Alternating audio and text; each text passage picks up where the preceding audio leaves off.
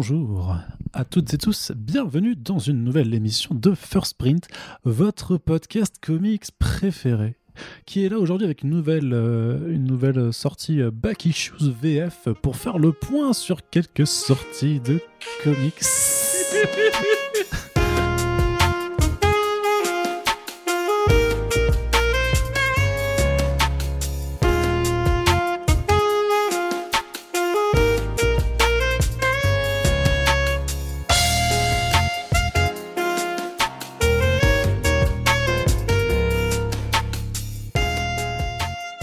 pourquoi C'est stylisé, j'aime bien. Bah oui, bah tout j'essaie, j'essaie de faire quelque chose qui soit pas non plus trop rapide pour essayer d'avoir un voix, une voix un peu plus posée. Voilà, on, on est bien, on se pose sur un canapé euh, et là on se dit, Hmm, j'aimerais bien aller me prendre quelques comics là à ma librairie, mais je ne sais pas lesquels. Et ben ça tombe bien, puisque cette émission est là pour vous faire des petites chroniques sur des titres qu'on a bien, oui, des, des, des comics qu'on a bien aimés pour la plupart et qu'on a envie de vous recommander euh, aussi pour la plupart. Vous allez voir. Donc il là c'est un petit numéro Back Issues VF. Il y en aura un autre qui arrivera d'ici à la fin du mois pour parler des sorties. Voilà, de ce mois de janvier 2021, mais vous pouvez écouter ce podcast n'importe quand, puisque euh, notre avis ne va a priori pas trop changer sur, euh, sur, les, sur ces lectures-là. Euh, donc, c'est-à-dire que si vous nous écoutez par exemple en mars 2027, a priori, vous pouvez toujours aller lire euh, Invincible, Carmen, Punisher, Faceless, ce, ce genre de choses. Vrai. Mais là, en l'occurrence, on pense quand même que vous nous écoutez plutôt en janvier 2021. Et donc, on va vous faire voilà, un petit point sur des titres. Alors, le premier duquel j'avais envie. Euh, j'avais envie de parler. Moi, c'est Corentin. Ah, bonjour Corentin. C'est vrai, c'est vrai que tu es là aussi. C'est vrai que je ne fais pas cette émission tout seul. Et je me disais bien qu'il y avait un, un bruit un peu parasite qui venait de, de je ne sais pas où. J'ai Ah, Corentin Ah bah oui Ah, c'est vrai, je t'avais oublié. là depuis le début Mais oui, T'es arrivé quand? C'est ça. T'as Voilà. t'as vu de la lumière, t'es entré. Non, je suis euh, chez moi alors en fait. Techniquement. Techniquement, J'ai oui. vu de la lumière chez moi, je suis rentré. Voilà. C'est ça. Et moi, j'ai vu de la lumière chez toi, je suis rentré aussi. J'ai vu des chips aussi. c'est ça.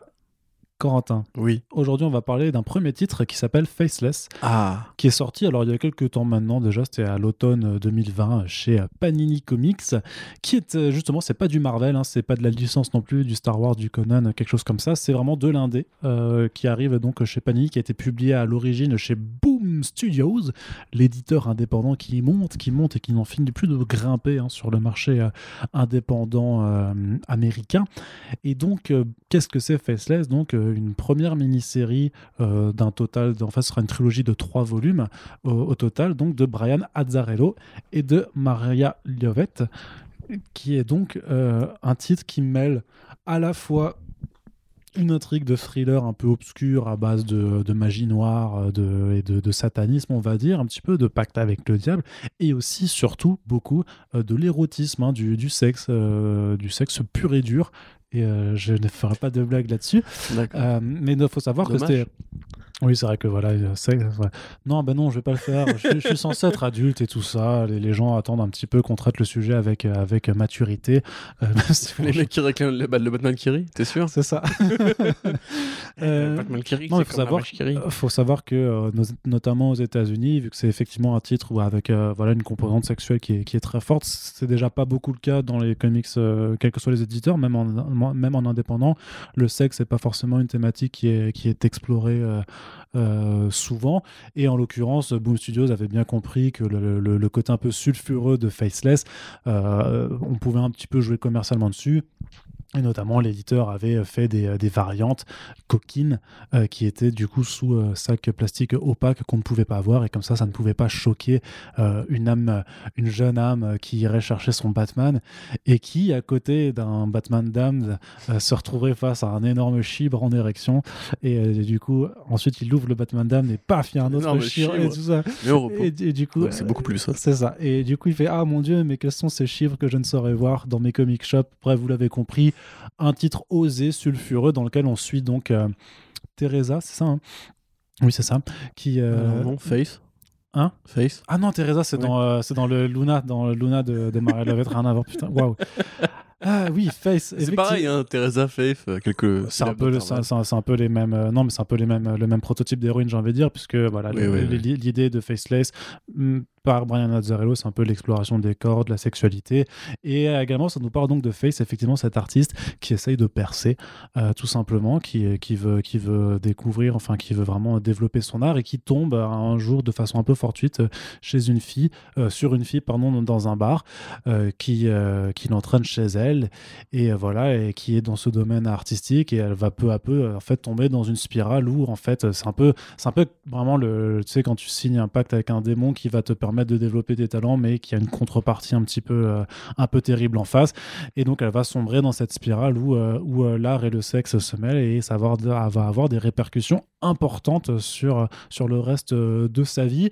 Et un titre qui joue énormément un peu sur à la fois l'exploration du plaisir et du, du, du, corps féminin, et aussi, ben, un peu, il y a un côté très satanique un peu, je dirais, dans, dans l'approche en fait euh, de, de bah, du mal, de la, de la perversion, avec quelque chose qui est. Mais même le satanisme par rapport à la nature aussi, tu vois, à, à cet aspect très, euh, très euh, primaire en fait de, de, de, de la chose.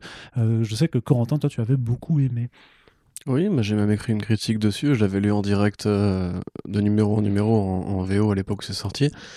Euh, déjà parce que j'étais assez curieux, effectivement, tu, tu, tu l'as dit, donc c'est l'histoire d'une jeune héroïne, et ça, comme toutes les histoires de jeunes héroïnes où on, on traite de questions sexuelles, c'est forcément un rapport au passage à l'âge adulte, et la découverte du corps et de la sexualité, la sensualité, des désirs, etc. Et le fait est que Brian Azzarello est un homme blanc de 50 ans chauve avec une barbichette, donc forcément tu pouvais te poser la question... C'est plus qu'une barbiche, c'est une, bonne barbiche. Mm. Tu pouvais te poser la question de quelle allait être la pertinence de ce titre, quelle allait être justement la façon dont euh, un homme qui a priori n'a jamais eu euh, ces problèmes-là euh, allait, euh, allait, poser comme question. Et en fait, le projet est intéressant, alors qu'au départ, ça devait être justement un projet de commande. C'était l'éditrice de Boom Studio, dont le nom va pas me revenir. je l'avais écrit dans ma critique si vous voulez retrouver l'histoire originale un petit peu du, du projet qui voulait travailler avec Azzarello, qui voulait aussi travailler avec Lovett et qui avait fait la connexion, ce que font normalement les bons éditeurs, c'est-à-dire qu'ils mettent en relation deux artistes qui peuvent bien se compléter. Ouais. Et euh, Lovett, euh, quelque part, est sur un terrain connu, puisque, comme tu l'as dit, par rapport à Thérèse, Teresa, beaucoup de ses projets, que ce soit avant les comics, puisqu'au départ elle est espagnole, et après, euh, sont généralement des histoires de passage à l'âge adulte, enfin, de cas de jeunes héroïnes qui ont un rapport particulier au, sexe. Elle avait fait une histoire d'inceste, notamment, qui, avait été très, qui avait choqué un petit peu l'opinion. C'était un de ses premiers travaux en Espagne. Euh, là, elle va bientôt faire justement une nouvelle série un petit peu sur les cultes hippies, etc. Donc il y a toujours un petit peu de mélange d'horreur et d'érotisme. Il y avait eu des vampires, je crois aussi. Donc là, c'est clairement l'axe de la sorcellerie. Et Azzarello tape sur un truc qui est très récent, qui sont ce qu'on appelle, on va dire, les witches, c'est-à-dire ce sont des jeunes filles qui euh, s'intéressent aux, arts occultes, on va dire, au tarot, euh, à la prédiction, à l'astronomie, etc. Donc Faith rentre dans ce genre-là. Et puis elle va découvrir entre guillemets la vraie magie, la vraie sorcellerie satanique, effectivement, un petit peu à la Chilling Adventures of Sabrina. Euh, avec ce couple, effectivement, le père euh, qui fait penser un peu à Benjamin Biolay, qui est un artiste justement très new-yorkais, toujours habillé en noir, etc. Et sa fille, qui est une jeune nana un peu délurée, un peu hipster.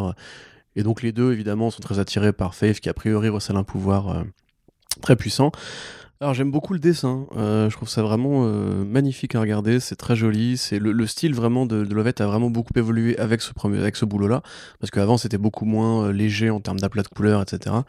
Là, pour le coup, c'est vraiment super joli. C'est des couleurs pastel, pas, pas, pastel, mais on va dire euh, très légères, justement, assez, euh, assez agréable, assez contouré. C'est très, euh, très léger en termes d'ambiance pour justement contrebalancer avec les visions un petit peu horrifiques, avec la violence certaines scènes de sexe.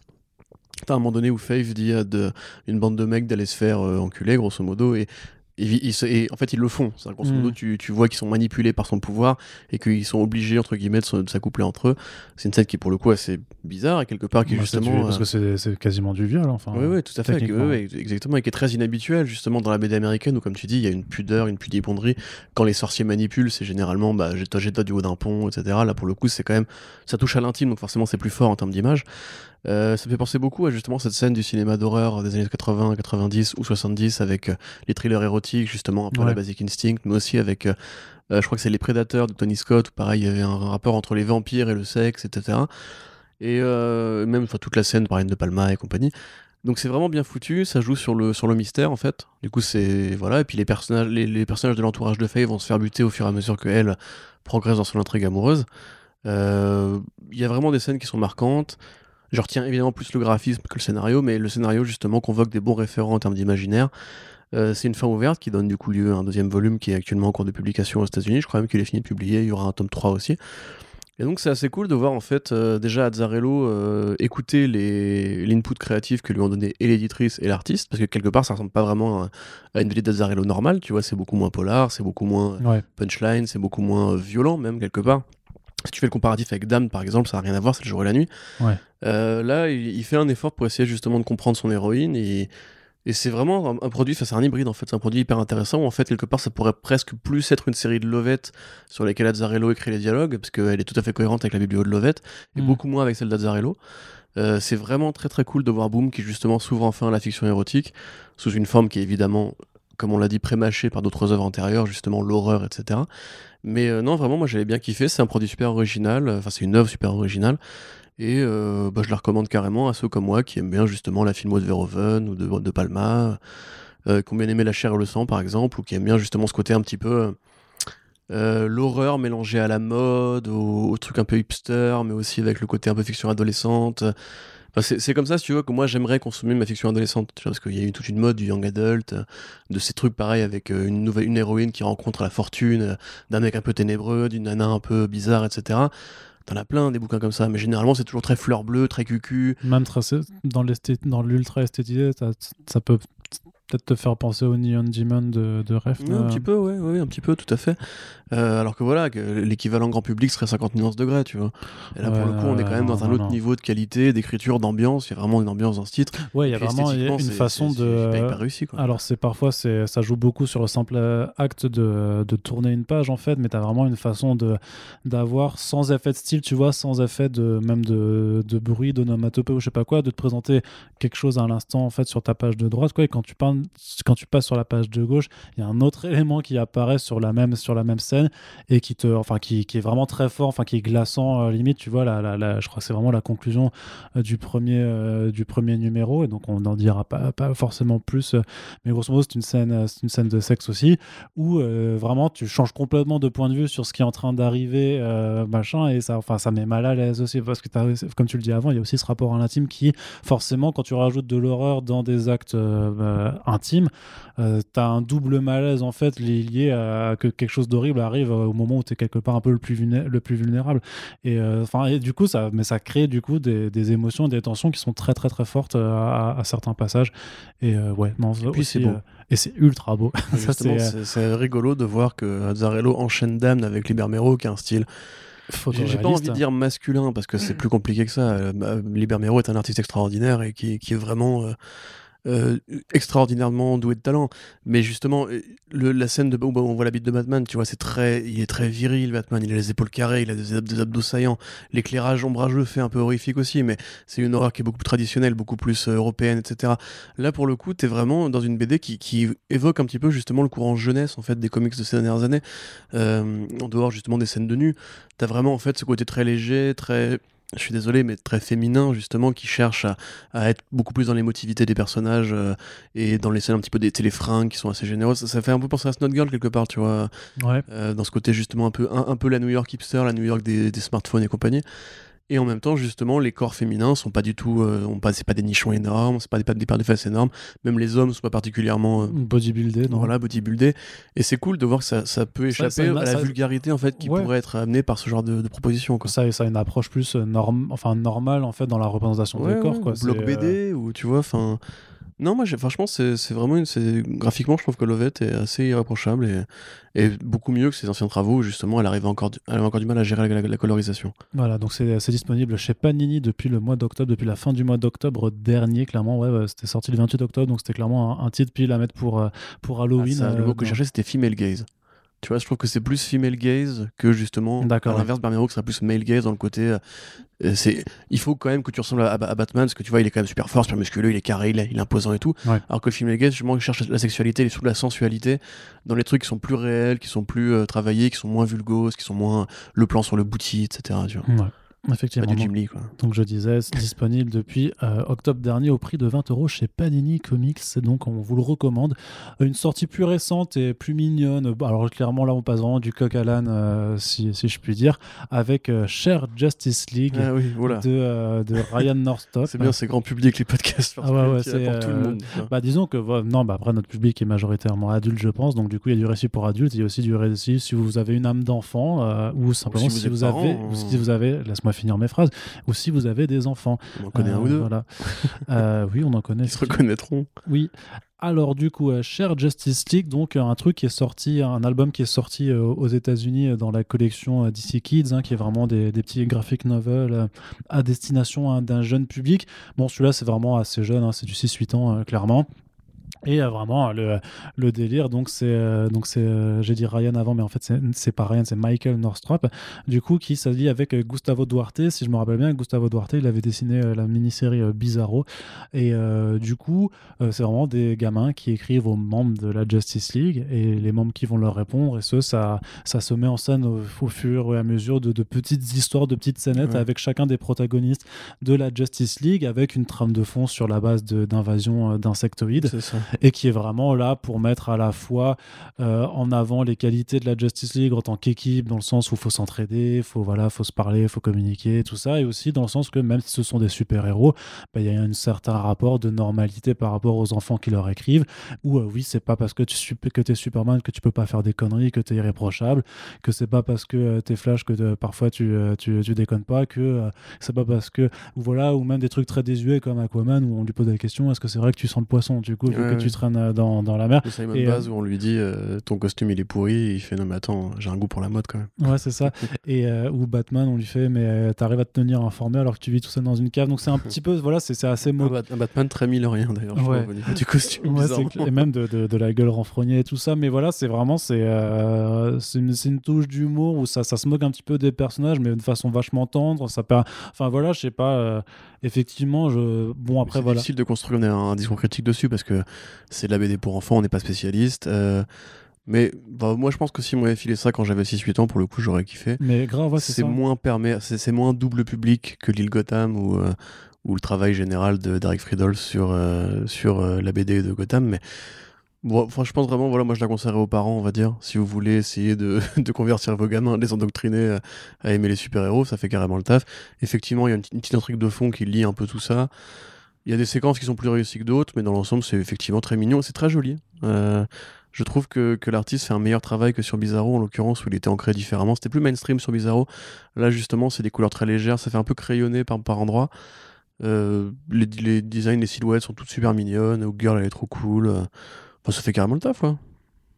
Ouais. En tant que BD pour enfants, en tout cas, ça fait carrément le taf. Moi, c'est ce que c'est ce que c'est ce que je me dis euh, je me dis aussi quoi.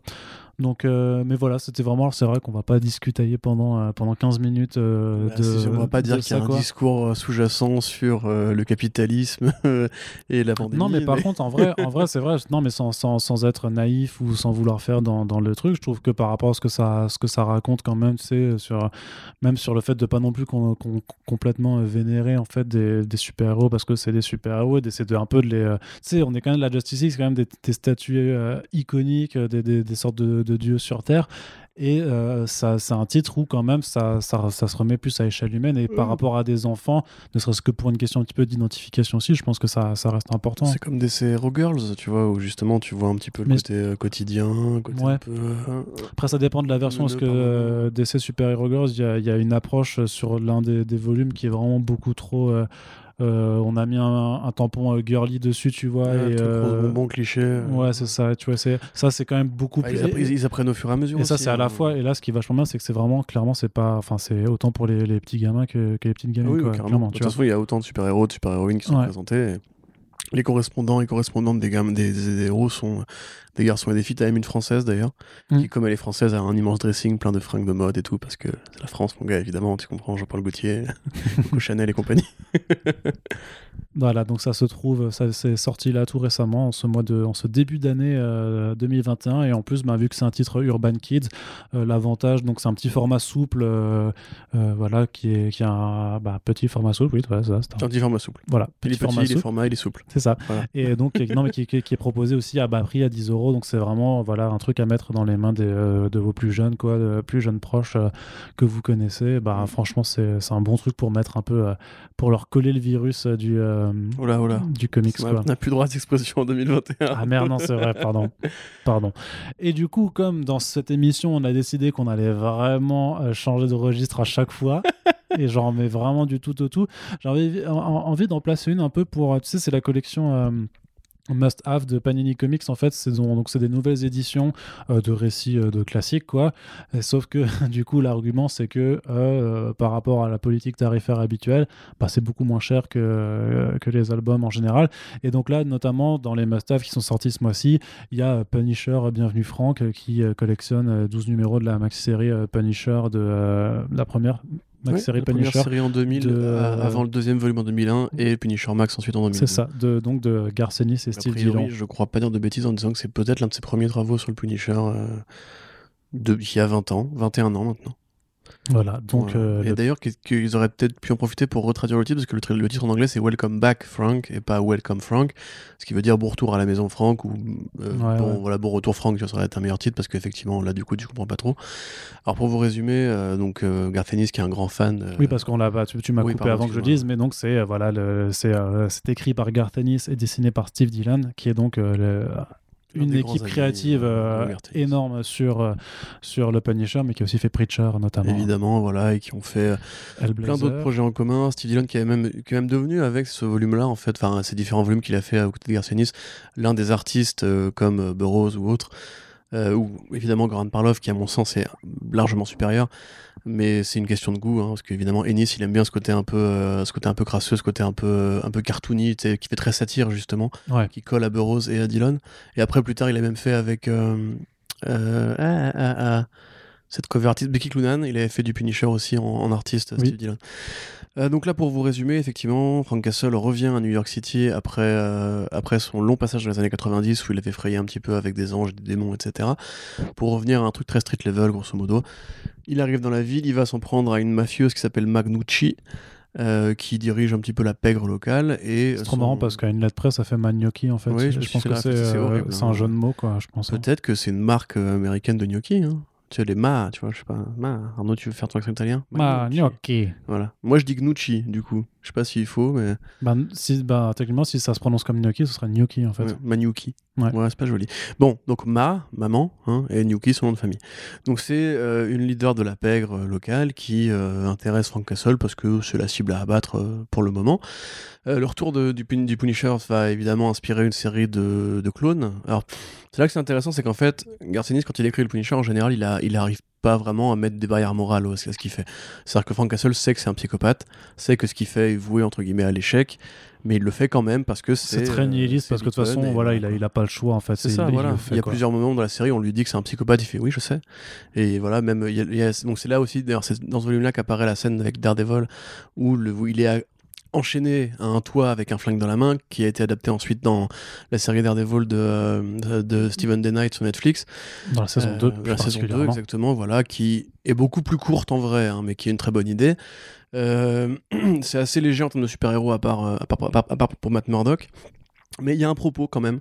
Notamment, par exemple, il y a différents clones de, Puni- de Punisher qui vont du coup s'inspirer de ce qu'il fait. Un prêtre euh, taré qui découpe les gens à la hache. Un euh, ultra-gauchiste qui, lui, euh, génial, payback, qui veut, qui veut tuer les patrons, les banquiers, etc. Parce que c'est les salauds. Il a vraiment un discours super énervé. Je me demande si Ennis fait pas exprès de lui faire donner la parole à ce point-là Ouais. et Elite, qui est donc lui l'extrême inverse, puisque c'est le facho, le facho bourgeois gentrifié, qui lui par exemple défend son quartier contre, des, voilà, contre la, la, la racaille. Mais pas que la racaille, les mecs qui vendent des hot dogs, ça attire un mauvais, Oui, clientèle. donc, Non, mais les euh, pauvres, ouais, voilà. les pauvres quoi. C'est ça, les pauvres en général. racaille pauvre. Donc là, il y a un propos effectivement sur pourquoi le, le Punisher n'est pas une icône euh, à imiter et à reproduire. Euh, pourquoi même justement les flics, ça c'est très actuel, hein, pourquoi les flics justement aiment bien en fait ce que fait Castle parce qu'il les débarrasse de la racaille. Euh, et pourquoi ils sont très inactifs par rapport à ce qu'il fait alors que justement lui euh, n'est pas censé être de, de leur côté entre guillemets. Donc c'est euh, c'est assez complet, c'est assez dense. C'est très rigolo. Il y a beaucoup de passages rigolos, notamment le personnage du flic, euh, du loser, là, avec euh, sa collègue euh, à- Mm. à Reban. Euh, comme d'hab, c'est toujours à prendre au second degré, évidemment. C'est toujours aussi dans le côté un peu tactique qu'aime bien Garcenis. C'est pas encore trop militaire. Il y a peu de références qui sont faites à- au, au séjour de, de, de Castle pendant la guerre du Vietnam. D'ailleurs, tu te demandes comment temporellement ça peut coller, parce que ça fait quand même un petit moment que la guerre du Vietnam à ce moment-là. Mm. Mais euh, voilà, donc c'est vraiment bien foutu. Il faut aimer le style graphique de Steve Dillon. Euh, Il y a des personnages qui sont juste géniaux, comme le russe, notamment euh, le gros russe ultra vénère, qui est lui, pour le coup, ultra rigolo. Il y a une scène avec des ours polaires aussi qui est vraiment géniale. Incroyable, ouais. Euh, Enfin, c'est toujours, voilà, c'est vraiment, c'est le Garth Ennis qui, qui s'apprête à faire euh, Hitman et qui est en fait à ce moment-là dans le côté un peu second degré, combat urbain. Euh, les personnages de New York aussi qui sont présentés, ses, ses voisins, tu vois, qui sont toujours un petit peu. Mais il fait vivre, il fait vivre comme ça, il arrive à te faire vivre quand même tout un petit écosystème. Ouais, ouais, bien sûr. Où, euh, où Franck est censé être le, le voisin un peu juste un peu taiseux d'un- voilà, d'un petit immeuble où tout le monde a, a ses, a ses petits soucis, mais tu arrives à te faire à te, à te l'intégrer dans un environnement de, de gens tous un petit Ouais, peu bah oui, un puis peu le, le de la commissariat, tête, hein. etc., les bars où vont les flics et tout.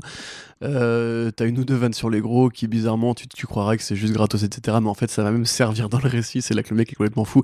C'est un sale gosse, évidemment. Il y a plein de vannes qui peuvent pas du tout faire rire des gens qui sont à fond dans le progressisme et compagnie, évidemment. Quoique, il y a encore des, il y a même des twists par, par des personnages qui, justement, sont plutôt bienvenus euh, par rapport à ça. Euh, et justement, je trouve qu'il y a, une- il y a vraiment une petite, une petite réflexion sur euh, le Punisher n'est pas un super-héros, n'est pas Bah, un clairement, héros bien du sûr. tout, en fait. Bah, tu- parce que tu vois bien que dès que quelqu'un essaie de reprendre le modèle, en fait, oui, ça, ça n'aboutit qu'à des, Voilà. qu'à Le, des le- le horreurs. seul qui du coup échappe un petit peu à ce, constat- ce constat un peu sen- sen- sentencieux, c'est Payback. Euh, même si justement il lui dit, mais la différence c'est que moi je suis entraîné, que je sais ce que je fais, je prépare les trucs. Donc même à la limite chez vous, si vous êtes justement des mecs de très, très à gauche qui veulent buter les patrons, ne le faites pas parce que vous risquez de tirer une balle perdue et de tuer quelqu'un au hasard qui ne pas de mourir. Donc c'est vraiment plutôt intéressant, c'est rigolo, c'est bien foutu, c'est super bien rythmé. Euh, Il y a une séance du dialogue qui est géniale. Je trouve qu'il y a aussi une approche de la violence, même s'il y a quand même beau. Enfin, c'est très, c'est très violent. On est dans. bah, c'est du Punisher, et en plus, c'est Garth Ennis, donc euh, il n'y a, pas de... il a jamais eu de barrière par rapport à ça. Mais il y a une approche un peu cartoon, en fait, même. Euh, carrément, quand, quand même ça, carrément, en fait. du, dis, Dylan, justement, c'est comme Burroughs, il aime bien s'entourer de mecs qui font pas un dessin réaliste. Et quand tu regardes de plus près, quand il prend un mec qui fait du réalisme, entre guillemets, comme Parloff, c'est pour faire Fury Max ou c'est pour faire les scènes avec Barracuda, euh, avec, euh, ou même Platoon, tu vois, justement.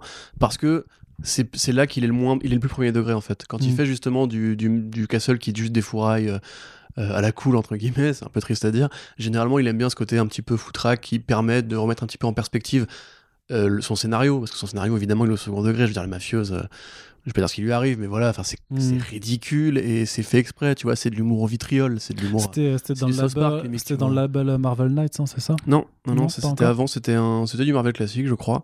Oh, attends. Non, non, c'est du Marvel. Moi, si je regarde la couverture, c'est euh, original, c'est bien Marvel Knights. Hein, ah, hein. peut-être. En mm. 2000 oui, remarque, peut-être bien. hein. En tout cas, voilà, c'est la première série euh, de Garcenis sur le sujet. Il fera le volume suivant l'année suivante et après s'en- s'engagera dans la longue série chez Marvel Max où il aura sa continuité, sa continuité à lui euh, pour euh, développer très très très très loin. Donc c'est perméable en l'occurrence, c'est assez complet sur justement cette vision qu'a Ennis du Punisher qui n'est pas du tout dans la- dans l'approbation de son action, qui est juste en fait que lui bah, il aime bien les porte-flingues, il aime bien les polars et il aime bien l'humour un peu bizarre avec de la violence, donc c'est un personnage parfait pour lui, entre guillemets, mais il est tout à fait conscient de ce qu'est Frank Castle. Et je pense que c'est important de le dire, malheureusement. Je, je- je me rends compte évidemment qu'il y a plein de gens qui font Ouais, mais on s'en fout, c'est un personnage de fiction, etc.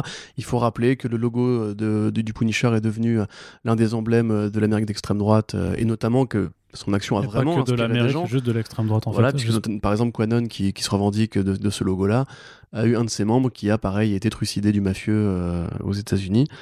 Donc il faut rappeler effectivement que c'est pas forcément une lecture à mettre en- en- entre toutes les mains. Il faut comprendre que c'est du second degré. Il faut comprendre que Garcianis a horreur de l'extrême droite, a horreur des fachos. D'ailleurs, à un moment donné, il dit à Elite euh, T'es un nazi. Hmm. Point. Il n'y a pas de débat. Il n'y a pas de genre Non, je suis pas un nazi, je suis un patriote et compagnie. T'es un- nazi. Point. Ta Dé- gueule. débat avec moi. C'est ça. Donc euh, voilà, moi je le conseillerais aux fans de, de Big Pun ou à ceux qui n'avaient pas encore lu ce volume, qui est de très bonne tenue, ou ceux qui comprennent l'humour garcianiste, qui effectivement, là encore, est pas à mettre entre, entre toutes les mains. Non, non, voilà, c'est de la lecture pour adultes, euh, effectivement. Mais voilà, très très bonne lecture.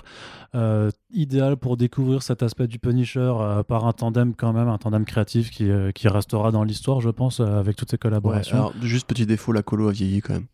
Et, et c'est c'est ces c'est plus que les de- arrière-plans sont un peu vides aussi, tu vois. Ouais. Mais ces couleurs ça. fin 90, début 2000, où ils, ils ont, ils ont découvert la numérisation des couleurs et ils en ont foutu partout. Là, il y a vraiment des aplats qui sont pas très chojo.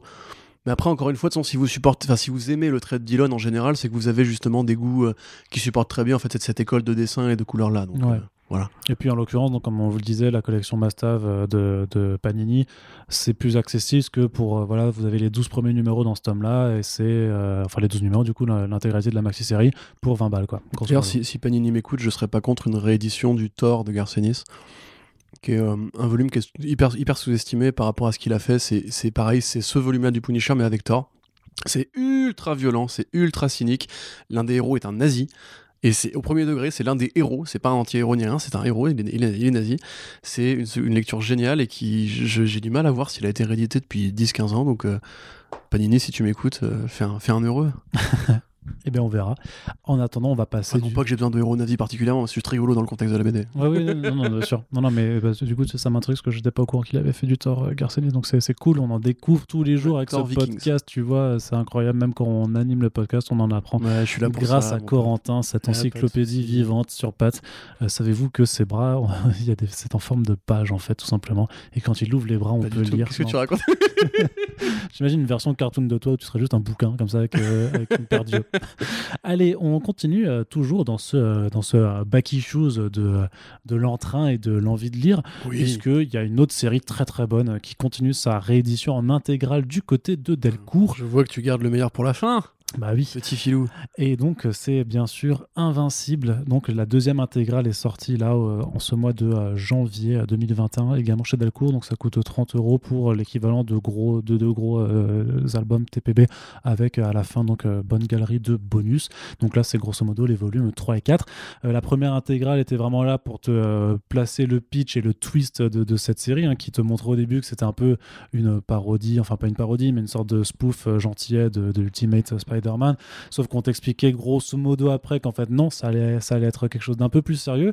Et euh, voilà donc troisième et quatrième volume qui euh, commence vraiment à aller de plus en plus loin dans l'exploration de concepts vraiment très propres à, l'univers des comics. Donc ça fait à la fois évoluer ces personnages, euh, notamment ben, du coup. Mark euh, Grayson, Euh, voilà donc on, on- qui se retrouve un petit peu seul euh, après la, la fin du, euh, du- de la première intégrale, du, deux- du deuxième volume, et qui doit donc continuer d'alterner entre ses- ses- sa vie à la fac, sa- ses, ses cours, et, euh, son, et son rôle de super-héros qui doit euh, veiller sur Terre, euh, puisque euh, grosso modo, euh, celui qui s'en occupait avant n'est plus, en poste. Alors déjà, il faut effectivement rappeler ça. le- dans Invincible, le passage du temps a une réelle importance. Mm. Le premier tome de cette intégrale-là, c'est grosso modo le Year One de, de, de puisque on voit la découverte de ses pouvoirs, euh, son apprentissage du, rôle de super-héros côté de son père, etc. Et là, en l'occurrence, il quitte le lycée pour aller à la fac, et c'est le début en fait d'une longue série d'évolutions qui le mèneront beaucoup plus tard à d'autres trucs que vous verrez, que je vais pas spoiler. Mais euh, alors, c'est intéressant parce qu'il il abandonne pas encore tout à fait le compromis entre gag et sérieux. C'est-à-dire que tu as des Mm. trucs qui sont très drôles. Ça reste très léger encore. ouais. Voilà, une scène notamment avec une parodie d'Atlantis, euh, qui est une scène de mariage forcé qui est assez marrante. Euh, T'as ensuite tout le côté un petit peu euh, les twists, parce que Kirkman met beaucoup de twists en général sur alors un tel c'était lui, un tel c'était lui. T'as le personnage du espèce de Rick San- San- Sanchez local qui passe de dimension en dimension et tout. C'est toujours aussi généreux au niveau des personnages, toujours aussi généreux au niveau des concepts. Tu as la première apparition d'un certain Beast euh, qui va servir beaucoup plus tard et, et retenez bien euh, l'homme qui a une tête de tigre parce que vous allez comprendre qu'un jour il aura une importance réelle. Euh, c'est toujours aussi bien foutu. J'adore le trait de Ryan Otley euh, qui, Qui vieillit très bien pour le coup. fait hein. un concept, mais c'est génial. Fait un, un- pareil un compromis assez mer- merveilleux entre justement les faiblesses du trait de Cory Walker et ses forces à lui. C'est-à-dire que Cory Walker, on se fait de sa gueule parce que si tu veux, régulièrement, il faisait de la réhute de cases. Vois, grosso modo, en fait, il faisait un plan fixe avec trois fois la même case, mais ça jouait un effet comique. en C'était fait. même utilisé dans, dans cette scène où il va à une convention de comics. Ouais, c'est ça. Et Bah où oui, il, rencontre, il rencontre Brian Bendis, quoi, grosso modo, et euh, qui lui explique bah, qu'il fait du décalque de, de trucs. Il fait, mais euh, tu trouves pas que c'est de l'arnaque? Et du coup, il y a deux cases où il se passe rien, où c'est la même case, et à la fin, il fait, non, ça va. Ouais, c'est ça, voilà. Et en fait, du coup, bah, Otley a intégré cette narration-là aussi, et du coup, il la réutilise encore, tu vois. Sauf que, euh, comme c'est mieux dessiné, entre guillemets, j'aime beaucoup hein, Cory Walker, mais bon, Ryan Otley, c'est quand même un autre niveau. Comme c'est mieux dessiné, justement, ça passe mieux comme des effets en fait, de narration, et c'est Mm. assez bien foutu. C'est très coloré, ça devient assez sérieux, par exemple, ce qui arrive à Eve, notamment, euh, euh, qui s'aperçoit qu'en fait, la vie de super-héros, bah, c'est pas forcément euh, son truc. l'idéal, ouais. c'est- Ouais, ouais. elle a des pouvoirs qui pourraient être utiles au reste du monde, etc. t'as un voyage sur Mars qui t'as- euh, cette, réflexion sur, euh, Ouais, ouais, ouais. sur qu'est-ce que c'est qu'avoir des pouvoirs et, et comment le- tu. Non, mais c'est vraiment la transposition premier degré avec une vraie réflexion du, euh, des grandes responsabilités. Oui, mais c'est comme Titan, qui lui, enfin, le mec qui se met de la roche Ouais. sur le corps, qui dit Mais vous êtes cons, vous les super-héros, vous avez des pouvoirs, mais vous n'êtes pas payés pour ça, tout le monde veut vous buter, vous vous démenez pour rien, vous, vous risquez la mort à chaque fois. Euh, moi, je veux gagner du fric, tu vois. Enfin, et effectivement, c'est, ça va plus loin que le simple parodie de l'univers DC Marvel. Euh, et puis voilà, Marc, justement, il y a des scènes qui sont très touchantes par rapport au fait que son perso n'est plus là, sa mère aussi qui, vit une vraie, euh, un, vrai traumatisme, on va dire, et quelque part, bah voilà, et ça. Bon après, moi c'est très personnel, mais grosso modo, le côté la, mère- la maman qui, qui picole trop, etc. Enfin, c'est assez, assez fort, on va dire, comme scène. Euh, puis ouais, le- toute la gestion de sa vie amoureuse. euh, alors, c'est encore pas forcément euh, aussi exponentiel qu'on aimerait là dans, ce- dans ce tome-là, mais ça commencera à devenir un peu plus sérieux ensuite. Le truc, c'est que ça va devenir voilà, de plus en plus vénère, de plus en plus Ouais, ouais, sérieux dans, Bah, dans tout, sur, dans ce que ça disons, raconte. sur, hein. sur la fin, Invincible, c'est quasiment plus du tout rigolo. hein. Là, pour le coup, ça reste encore assez léger. Ça reste teenager, en fait. Tu vois, c'est encore un jeune homme. Il a des potes, il a des loisirs. Les personnages de méchants sont un peu gaguesques. Mais il y a encore de la bonne baston. Il y a encore des scènes un peu violentes. Pas trop dans ce volume-là, mais il y a encore une ou deux petites gerbes de sang qui, fusent. Bah, ça reste euh, l'un des tout grands classiques euh, des sagas de super-héros. Euh, en, lisant, c'est vrai que je me, souvenais plus, à quel point c'était justement aussi bien tenu dans la longueur et tout. T'as toujours plein de, plein de fillers qui servent pas à grand chose, mais qui vont être utilisés. Après, ouais, plus tard, ouais, bien sûr. ouais. Donc, euh, non, bah, ça fait carrément le taf. Et puis, bah, voilà, moi, je trouve ça vraiment super joli. Et c'est agréable, en fait, d'avoir une, une série un peu sérieuse. C'est un peu comme les Tortues Ninja de IDW, tu vois. C'est une série assez sérieuse, mais qui est dessinée de manière assez légère, colorée, pop et tout. Et qui euh, prend ses personnages au sérieux. Justement, qui, qui les traite euh, avec, euh, avec humanité, mais qui oublie pas de se faire plaisir. Tu vois, genre le mec du gouvernement, Cécile, qui a pas de se téléporter parce qu'il trouve ça trop cool, alors que ça coûte super cher à chaque fois, Mhm. etc. Et donc, c'est compromis encore un petit peu jeune de la série Invincible, qui vraiment, bah, euh, voilà, est à lire, évidemment. euh, et pas que pour la série animée, mais aussi parce que c'est un classique de la BD de super-héros. Mais d'autant plus que voilà, avec les deux tomes maintenant disponibles, vous serez fin prêt pour attaquer la série animée qui arrive euh, bientôt. Là. D'a- D'ailleurs, en, en relisant, je me suis. euh, Alors, comment tu traduirais Monster Girl, toi, du coup? Non, tu la traduis pas. Ok, bon, le coup de Monster Girl, par exemple, tu vois, qui est bloqué dans un rôle d'un personnage d'enfant alors que c'est une nana de 30 balais qui a des déviances sexuelles, je me suis dit, en fait, C'est, ce que euh, Jeff Lemire a fait ensuite avec Black Hammer, Ouais, bien euh, avec le personnage Golden Grey, etc. C'est. Golden Grey, ouais. J'ai complètement oublié en fait cet arc-là euh, par rapport à cette pauvre nana qui, qui est un peu le Hulk en fait local, mais euh, qui vieillit à l'envers à cause de ses pouvoirs. Ouais, c'est un Hulk Shazam qui, ouais, en plus, euh, enfin non, rajeunit du coup Ouais, à chaque ça, fois ouais. qu'elle Benjamin qu'elle utilise aussi, ses, pouvoirs. Donc, Sauf que du coup, bah, elle a l'air d'avoir 14 ans, mais elle a, elle a envie de baiser et tout, donc bah, elle fait des commentaires assez relous à, ses, voilà, à ses collègues, et t'as le, le patron qui vient lui dire eh, faut quand même- évite quand même, c'est un lieu de travail et tout. Ouais, c'est ça. Mais donc voilà, donc Invincible, c'est 30 euros la- le, le tome de l'intégrale. Donc il y en a deux de disponibles. Et puis de façon générale, bah, lisez Invincible.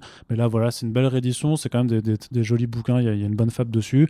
Euh, c'est plus intéressant maintenant de les acheter comme ça plutôt qu'avec les tomes séparés en fonction de vos, de vos préférences de lecture. Et puis là, euh, vraiment, ce que, ce, que, ce que je vous dis, c'est que euh, vous êtes fin prêt pour, pour voir la, la série quand elle arrivera avec, avec ces deux tomes maintenant. Quoi. Et, puis de toute façon, Invincible, voilà, c'est à lire, quoi qu'il en, quoi qu'il en soit. C'est de la bombe. Et donc, on va terminer. Voilà, on vous l'avait dit, hein, c'est un petit Back Issues VF. hein, et on, on fera un autre épisode comme ça d'ici la fin, la fin du mois de janvier, euh, sur la, centré sur la VF. Euh, Il y a un autre bouquin dont, on avait envie de vous parler, alors qui est sorti. euh, c'est pas du tout une nouveauté pour, pour le coup. On a un peu tombé dessus. Euh, alors pourquoi? Parce que ça a été annoncé en fait. euh, C'est un bouquin qui vient de, qui a été fait en France euh, chez Dupuis. Ça s'appelle Carmen. C'est sorti en février 2020 en fait euh, chez donc chez Dupuis par Guillaume March. Et en fait c'est en train d'être exporté euh, en. J'en entends qui s'enfuient déjà en courant. Non non mais justement mais justement non non non, non restez restez restez. Et ça a été ça, ça a été ensuite traduit aux États-Unis. Et c'est pour ça que en fait bah, quand on avait vu le CP de Image Comics qui, qui l'a exporté et en faisant deux trois recherches on disait mais en fait c'est déjà sorti en fait c'est un des rares cas où parfois où on a voilà des, des œuvres qui sont faites par des artistes qui, euh, qui euh, travaillent pour l'industrie américaine Ouais, mais qui font que- aussi des choses avec euh, le sur le marché français et qui après se retrouvent exportés euh, aux États-Unis Parce que Guillaume Marche, comme Maria Lovette, est espagnol. voilà. Et euh, donc, euh, ça s'appelle Carmen. C'est un très beau euh, graphique novel, tout simplement. Un, récit complet de, de 100 pages, hein, grosso modo. C'est quelque chose comme ça, 100 160, 100, 200 pages. Je sais plus, trop la pagination. C'est assez long. Et de quoi ça parle, Corentin? Alors de quoi ça parle? Ce sera difficile sans spoiler. Mais euh, voilà. Bon, après, remarque, dans les premières pages, on sait plus ou moins, mais. Oui, le, le, le, pitch est, est assez. Grosso modo. Non, mais Bon, grosso modo. vais Tu me dis que tu veux y Euh, aller bah, Moi, je peux te le faire sans spoiler. Je pense que j'ai un, un bon, un bon pitch euh, à présenter. Euh, grosso modo, euh, c'est une euh, jeune fille qui, on va dire, à l'aube de sa mort, en fait, et, et rencontre en fait une, une fille avec un, un squelette, enfin avec un apparat de, de squelette. C'est juste, euh, juste une tête normale et euh, qui va en fait euh, juste pouvoir découvrir un peu, enfin on va dire prendre du recul sur sa sur elle sur son caractère sur sa personne et sur sa vie amoureuse Non, Mais il faut qu'on le dise quand même. avec Il faut qu'on le dise, sinon ça, les gens vont passer à côté de l'intérêt du truc. Ah, vas-y Bon, grosso modo, donc le personnage de Catalina euh, vient tout juste de s'ouvrir les veines dans son bain et est en train de mourir.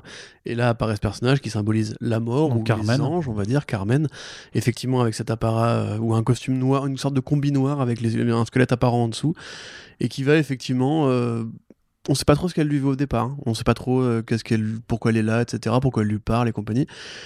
Et ça va être une réflexion effectivement euh, a posteriori sur sa vie en fait, les choix qu'elle a fait, les décisions qu'elle a prises, un petit peu comme Soul des studios Pixar. Euh, sauf que c'est sorti bien avant quoi c'est ça et qui va être en fait une, une belle leçon entre guillemets sur l'importance, l'utilité de la vie et même euh, imaginer une sorte de mythologie justement des des, des comment des croque-morts, enfin des des passeurs de d'a- d'a- d'après-monde, on va dire un petit Des peu comme, comme Charon, ouais. voilà, Euh, avec une sorte de bureaucratie, etc. Enfin c'est c'est assez intéressant. Pour le coup, donc pourquoi Guillaume March, euh, c'est surprenant qu'il ait fait un truc bien? Parce que Guillaume March, il est quand même connu pour être un des dessinateurs les plus euh, détestés de chez DC par les lecteurs d'Europe, enfin les lecteurs européens que nous sommes. Il est connu pour faire des, des postures un peu, euh, tr- très sexy, trop sexy, parfois très vulgaires. très lascive il avait Très fait le, il avait fait le relaunch de Catwoman pour les New 52 qui avait un peu défrayé la chronique à l'époque parce que ça se concluait sur une page où on voyait euh, Selina et Bruce faire des coquineries à demi nus sur les toits de Gotham et que ça n'avait pas forcément plu euh, à une partie Bah, lectorale. pour le, premier coup, numéro, cette- moi, cette, cette polémique était assez stérile C'est plutôt la suite qui m'a gêné parce qu'en fait la suite était beaucoup moins bien que ce premier numéro en termes, de- en termes juste graphiques. Ouais, après, c'est juste que voilà, il a tendance effectivement à sexualiser beaucoup euh, ses héroïnes. C'est espagnol. Hein. Et euh, bon, Pardon. je, je sais pas ce que c'est. Alors non, c'était gratos, c'était ouais, complètement gratos. Il y avait- avait aucun, voilà. Ouais. À part Almodovar éventuellement. Bref. Mais voilà, donc il, il est effectivement connu pour faire des femmes qui sont très en forme, on va dire. Euh, et euh, bah là, en l'occurrence, il écrit, il dessine. Et c'est vraiment très intéressant. Graphiquement, déjà, c'est une palette de couleurs descendues qui est, euh, qui est super agréable à l'œil. Ouais. C'est beaucoup de gris, beaucoup de, de vert très léger, beaucoup de rose, Rose, aussi. ouais, de rose. Euh, et du blanc justement pour, euh, pour unifier un peu tout ça. Et l'héroïne va se promener un petit peu de manière aérienne dans les rues de, de Palma. Pas, pas de, Palma, dans les rues de la ville de Palma en Espagne. Euh, et c'est magnifique. Pour le coup, dans un podcast précédent, j'avais parlé un petit peu de le problème que j'avais avec Future State et les, les versions de Gotham City qui, bon, déjà ne se répondaient pas, mais on n'aurait pas dit des villes dans lesquelles les gens pouvaient habiter en fait. Et il y a un problème pour moi avec le côté l'art urbain en général où les gens ne savent pas comment illustrer des villes et du coup charge le, le paysage de bâtiments qui obscurcissent la vue, etc. ou de pluie, c'est encore plus facile. Que là, pour le coup, vraiment, on sent qu'il s'est- bossé, il s'est bougé, le cul pour en fait, euh, bah, il a, il a été peint de sa ville, grosso modo, quoi. Euh, c'est vraiment merveilleux, c'est une super promenade justement à travers, euh, à travers cette ville, à travers des, des destins croisés aussi. Elle va croiser des, des vies, des vies euh, qui, en, les touchant, elle a leurs souvenirs, etc. Et il y a vraiment ce côté, en fait, les individus dans la foule, euh, elle qui n'est personne, mais qui quelque part bah, est l'héroïne et compagnie. Euh, c'est vraiment super beau. Pour le coup, je pense que c'est peut-être son, son plus joli travail. En tout cas, c'est bien plus beau quand, quand il travaille chez DC. L'avantage, c'est que là, quelque part, il s'ancre tout seul et il se colorise aussi. Ouais, c'est ça, le truc, c'est, mais, mais c'est vraiment qu'il y a vraiment, enfin, il y a, il y, a, il y a- un monde incroyable, en fait, entre ce travail qu'il fait donc sur Carmen et par exemple ce qu'il a fait sur les débuts du Batman de Tinon 4. Oui, mais oui, avec Punchline, c'était affreux. voilà, c'est, Le, le combat Harley Punchline, ça n'a rien à voir, c'est à des années-lumière. On dirait même pas que c'est le même, tu vois. Ouais, mais c'est pour ça, non, c'est assez dingue. Alors on reconnaît quand même son goût pour les, les yeux un peu écartés, pour les petits nez un peu pointus. Là évidemment, bon, c'est comme c'est Guillaume Marche, l'héroïne passe toute l'aventure à Walpé, puisqu'elle est morte dans son bain, donc elle n'a pas eu pris le temps d'avoir des, des, des fringues sur elle. J'ai envie de dire qu'on pourrait s'en passer, mais en même temps c'est fait avec assez de douceur, c'est euh, c'est pas sexuel en fait. Non, c'est pas C'est du plus tout. une sorte de motif euh, comme entre guillemets on est nu, je pense que là du coup il l'a fait mourir nu euh, pour en fait symboliser le côté elle, elle est, elle est dépouillée, elle a plus rien puisqu'elle elle, s'en va grosso modo. Euh, bon après il y, y, a des plans qui sont un peu voilà, mais même elle est pas très sexy entre guillemets, enfin elle est pas dessinée de manière sexy on va dire. Donc c'est assez rafraîchissant et c'est même assez désarçonnant au départ. Euh, de la même façon que justement le, les, le corps de Carmen aussi, et de ses collègues de... est dessiné sans, ouais. sans, forme apparente entre guillemets. Donc ça permet quand même de jouer sur avec les perspectives, les effets de torsion un peu quand elle se déplace, quand tu te déplaces en volant et tout ça. Il y a quand même un, une façon de d'esthétiser. Vrai boulot sur les, les, les, morphologies. Ouais, c'est ça, d'esthétiser en fait les courbes du corps humain et notamment du coup euh, du, du, corps féminin, mais pour faire euh, pour faire un peu pour faire l'épouser avec le mouvement, tu vois, il y a vraiment un, un travail là-dessus euh, qui fait qu'en fait qu'à partir bon au début tu fais putain mais c'est vrai effectivement elle va vraiment se balader vraiment à poil tout le temps, mais en fait tu dépasses cet aspect-là en fait. Oui, ça vient plus, ça, c'est plus un truc qui, qui, vient te choquer parce qu'en fait, ouais, c'est, ça fait partie intégrante du, du, du, récit et de, de la façon ouais. de le présenter. Ça, ça, sent le taf super personnel, justement. Ça sent. Ouais, alors justement, je, je, justement, je me demande ce qui lui est ouais, arrivé. C'est ça. Qu'est-ce qui lui est arrivé parce que. Euh, c'est qu'il a une pote ou une ex qui s'est. Voilà, ou alors que lui-même il a pensé à une époque, au membre de sa famille, ouais. je sais pas, mais en tout cas, on, on hyper sent juste, il est, il est hyper dans, juste voilà. sur, la, sur le travail de la psychologie des gens sur vraiment la, la, la, façon dont tu peux vivre euh, tes relations amoureuses. Il y a quelque chose qui est ultra euh, universel, tu vois, mais enfin de, de, enfin de, de juste, vraiment, de, de, toucher vraiment comment ça peut marcher. Et euh, alors toi, je sais pas, mais moi, je me, je me suis reconnu dans certaines des relations qui sont dépendantes, mais, mais de ouf, tu vois. Alors moi, Vraiment. pas forcément. Enfin, si, le, le côté... Euh, le, le, je vais pas dire que je me suis reconnu dans le héros, parce que le héros est une posture assez, assez motif, en l'occurrence. C'est moins que je me suis reconnu dedans, et plus que, en fait, je, je vois que c'est fait avec le cœur. Tu vois, et moi, c'est plus ça qui ouais. me plaît. C'est qu'à la limite, j'ai pas besoin que ça me parle forcément. Par contre, clairement, je, je trouve que c'est un travail qui est, qui est assez authentique, qui est très sincère, qui vient de quelque part, en fait. Tu vois, c'est ouais. vraiment, il avait un truc à dire. Et même, il avait un truc à dire par rapport au sens de la vie. Et c'est là, justement, que ça m'a fait penser à Saul, parce qu'au-delà du côté euh, la mort, euh, le fait de partir, puis de. Re, voilà. C'est plus, en fait, sur le côté. Euh, les, les, choix qu'on fait. Tu sais, parce qu'il y a un côté assez sentencieux, assez, catholique, justement. Genre, euh, une fois que tu meurs, tu vas en haut en bas, grosso modo. Et là, pour le coup, ça te montre qu'en fait, c'est plus compliqué que ça, qu'en fait. Il y a un rôle en fait de l'apprentissage des choix que tu fais dans la vie que tu peux changer en fait simplement. Mm. et je trouve ça assez beau en fait simplement. Alors après c'est pas parfait au niveau de l'écriture. C'est un peu comme Big Girl tu vois. Ça sent un peu le premier le premier travail grosso modo de de vrais gros projets d'écriture pour un dessinateur. Et tu sens du coup il y a des, des, dialogues qui se répondent pas bien par par, par là mais par contre vraiment tu sens que c'est fait avec vraiment euh, j'ai beaucoup vraiment mmh. c'est fait avec euh, avec une envie de bien faire voilà une mmh. envie de raconter un truc un message très personnel et, et, ça marche ça marche quoi grosso modo et effectivement c'est vraiment encore une fois je vais le redire c'est vraiment très doux euh, c'est vraiment assez puissant par par moment et puis enfin c'est super beau quoi c'est et moi, c'est vraiment ça qui, qui, me choque, en fait, entre guillemets, parce que j'ai passé des années à ne pas aimer Guillaume Marche, et là, je me découvre à lire un bouquin que j'aime vraiment beaucoup de lui, et qui, quelque part, me donne envie de, de voir ce qu'il pourrait faire s'il arrêtait les super-héros, et qu'il faisait, ça, qu'il faisait en tout cas ce, ce, travail de créateur à plein temps, entre guillemets. Mm. Tu vois ce que je veux dire? Tout à fait. Très bien, super. Voilà. Et puis, ouais, enfin. Euh, pour le coup, si vous êtes dans le cas d'Arnaud et que ça peut vous évoquer des relations enfin, précédentes, je pense que ça, peut faire le taf. Après, je sais pas si je le conseillerais à des gens qui ont déjà fait des TTS ou si, vous avez eu des gens autour de vous qui en ont fait, parce que le risque est de le prendre ça de manière très personnelle. Alors parce que j'ai vu des commentaires qui disaient que c'était un peu euh, fataliste, justement, genre si jamais tu, tu, tu, tu, te suicides, ça veut dire que forcément tu, vas aller en enfer, par exemple, ou quoi. Et je sais pas s'il faut prendre comme ça, à mon avis, il faut prendre comme un truc personnel. Enfin, pas pour vous en tout cas, il faut le prendre pour soi, il faut le prendre comme un auteur qui témoigne de sa vision du truc. Mmh. Et quelque part, je, je, sens, en tout cas, il faudrait vraiment lui en parler un jour, je sens que c'est pas un truc qu'il a inventé ou c'est pas dit genre, hey, si jamais, suicidé, etc. Tu vois. Donc à mon avis, il faut vraiment le voir comme un, un, mec qui veut vous raconter une histoire, qui veut vous donner son point de vue sur les choses et qui le fait de formelle manière, ma foi. Donc, euh, voilà. Oui, mais après, c'est clairement quelqu'un qui a soit, soit effectivement songé euh, au suicide ou alors qui, qui, a une discussion sérieuse avec quelqu'un qui a songé. Parce que tu peux pas avoir ce genre de dialogue et ce genre de réflexion si t'as pas été en contact avec quelqu'un qui a déjà eu ce genre d'idée. Très clairement. Donc euh, c'est pour ça que ça fait. Alors oui, ça peut, ça peut, ça peut faire du mal hein, à, à, certaines personnes qui seront plus sensibles au sujet qu'à qu d'autres.